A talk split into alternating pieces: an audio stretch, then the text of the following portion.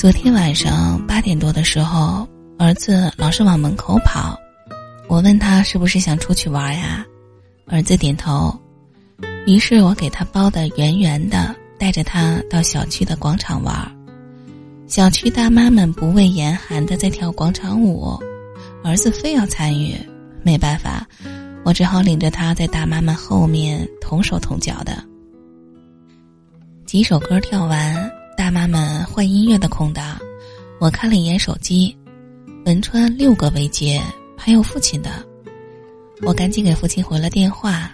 父亲说，文川打我手机我没接，打座机也没接，所以就打到他那儿了。我说什么事儿呀？父亲说，他就让我告诉你接他电话。这个时候，文川电话又响了，我接了。文川上来就问：“你干嘛呢呀？”我说：“你有事儿啊。”文川换了语气说：“你在哪儿呢？”我说：“家。”文川说：“我就在这附近呢，家里灯怎么没亮呀？”我说：“啊，在小区呢，领儿子玩呢。”文川说：“我就在小区门口。”我说没什么事儿，你就回吧，我一会儿也上楼啦。文川说：“你就不能邀请我一下吗？”儿子忽然乐呵呵的往后指，我一回头，文川站在那儿，他喊了儿子，儿子跑过去让他抱。我们俩绕着小区走，文川问我：“怎么样，跟老外发展的如何啦？”我说挺好的，轻松。文川说：“你别告诉我以后你要去美国呀。”我说：“还没想以后呢，现在高兴就行。”文川不说话，儿子搂着文川脖子，把脸使劲的往他耳朵后面呼。文川咬牙笑了，儿子也咯咯的笑。文川说：“如果有一天你结婚了。”把儿子给我吧。我说，再结婚的事儿目前还没想过，但是儿子得在我这儿。文川说：“我这不是怕儿子成你的负担吗？”我说：“离婚的时候我就带着儿子，再婚后我会把他送走吗？”本川说：“如果我当时坚定一点儿，直接和王丹丹断了。”你还会选择离婚吗？我说，如果在那个时候，我应该不会离婚，但是以现在的心态下，离了就对了。文川说：“我这辈子就没打算再娶别人。”我说：“但你却苟且了别人。”文川没说话。我说：“别在儿子面前聊这些了。”文川点点头说：“再走一圈吧。”我们又绕了一圈儿，谁都没说话，但心里却波澜起伏。文川把我和儿子送上楼，说：“年底事儿多，你自己带着儿子，注意尾随的人，敲门别急着开门。”我说：“我知道，你喝酒别开车。”文川放下儿子，我弯腰拉儿子的时候，文川拥抱了我一下，我心里泛起一阵涟漪。洗澡后，我平静了下来，躺在床上，点开手机，看到文川的朋友圈更新。我今天所关心的，是我曾经拥有的。我以为会一直拥有，可我却没有好好珍惜。我最珍惜的人，我却负了他最好的岁月。我叹了口气，想想这将近一年来的生活，红了眼圈儿。不为别的，为了我的涅槃重生。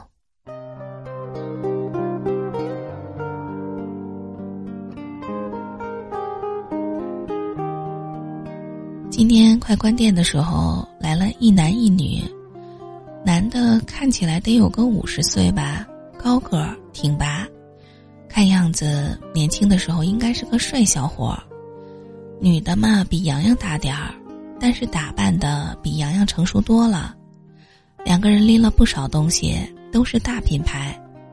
洋洋给女的介绍化妆品，男的在沙发上坐着，一看是一个大客户。我赶紧切水果，拿饮料。女的挑了几样，又看中了两款香水儿，我给她介绍。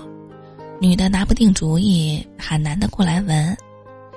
洋洋看了我一眼，因为女的喊男的老公。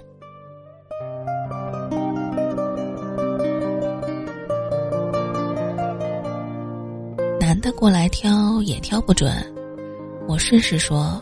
干脆两个都要吧，男的同意，然后掏钱。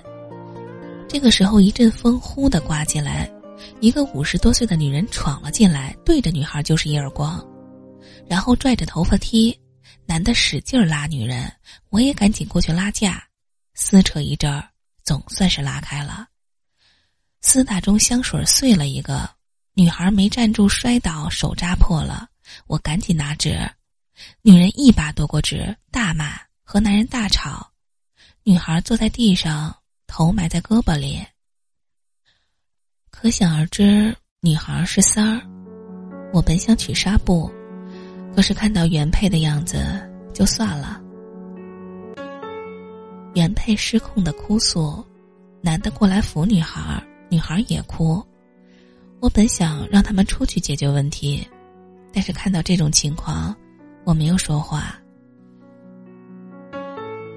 同为女人，我过去拍拍原配，女人已经哭花了脸，满脸的皱纹混着眼泪，特别狼狈。女孩哭得梨花带雨的。假如你不在我身旁，我把镜子拿给原配，他看了一眼，停止了哭声。我又递了一条湿毛巾，他低着头擦脸，边擦边流泪。我说：“大姐，里面有个卫生间，你去洗洗吧。”他失去了方向。假如你不曾让我悲伤。女人进去后，我对男的说：“化妆品和香水还要吗？”女孩说要，我说算上地上的香水一共八百六。男人掏了九百，我打开抽屉找零。女孩说不用找了。我看了他一眼，拿着四十放到柜台上。男人说：“嗯，不好意思啊。”我没说话。女孩拉着男人要走，说：“快走呀！”你还想让老女人再打我一次吗？男人搂着女孩出门，我追出去，把四十块钱递给男人。我对女孩说：“有一天你也会变成老女人。”假如我不曾为你悲伤，就不用原谅，不用失望。我进门的时候。女人已经洗完脸，我说他们走了。女人说：“我知道，每次都差不多。”我说：“你没有想过离婚吗？”女人说：“不离，我耗死他。”我说：“大姐，要耗也不是这种耗法呀，您看您多狼狈呀。”大姐哭着说。我以前不是这样的，这都是逼的。我说，这不成人家耗你了吗？大姐说：“姑娘，你不知道，我已经五十多岁了，离了婚，拿着钱也没地方去。孩子刚大学毕业，我想等孩子结婚的再离。”我说：“怎么都行。”但是以后别这样了，你看你闹成这样，人家不还是走了吗？说不定您丈夫更心疼那个三儿呢。大姐说：“再说吧，给儿子弄利索，再合计我的事儿。”我看了一眼表，大姐也看时间不早了，连忙跟我道歉，然后掏钱说要赔我香水儿。我把钱推了回去，说付完了。大姐说：“他们一定买不少吧？”我说：“没有，就赔了一个香水儿。”大姐拢了拢头发，出了门。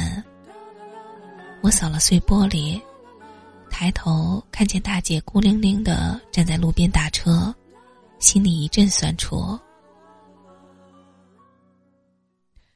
去父亲那儿接儿子，儿子已经睡了，所以在父亲家住了一晚上。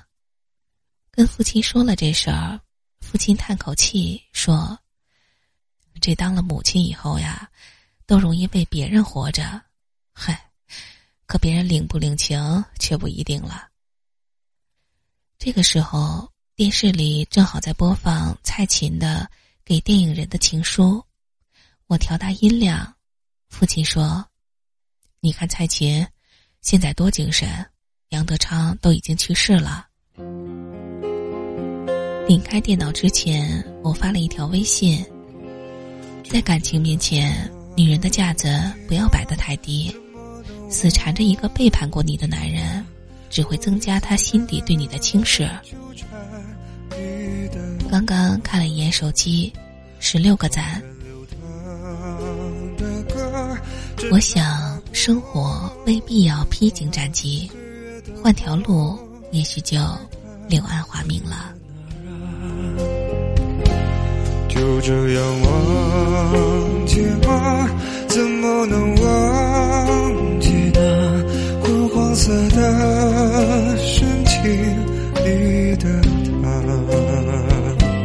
指尖燃起的火。后头檐下的色，的星辰在坠落，总有些遗憾吗？总有些遗憾吗？最真挚的词句没记下，相逢前的局促。离散前的欢呼，也曾刻骨。雨若有似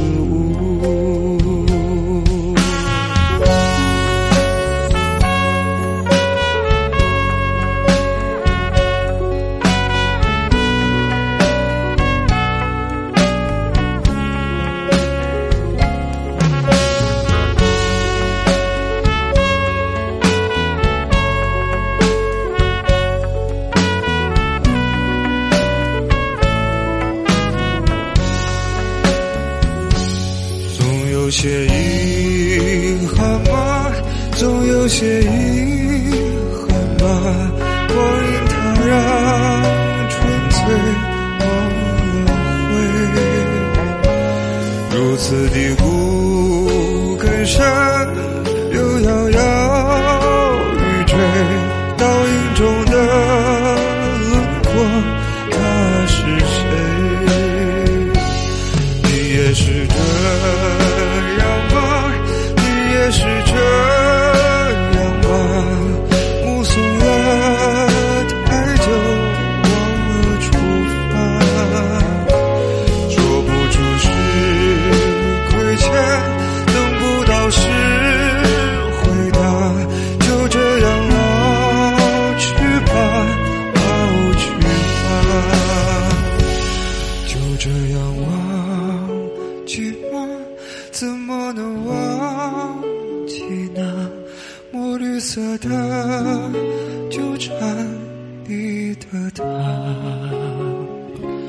窗前流淌的歌，纸上开过的花，岁月的风。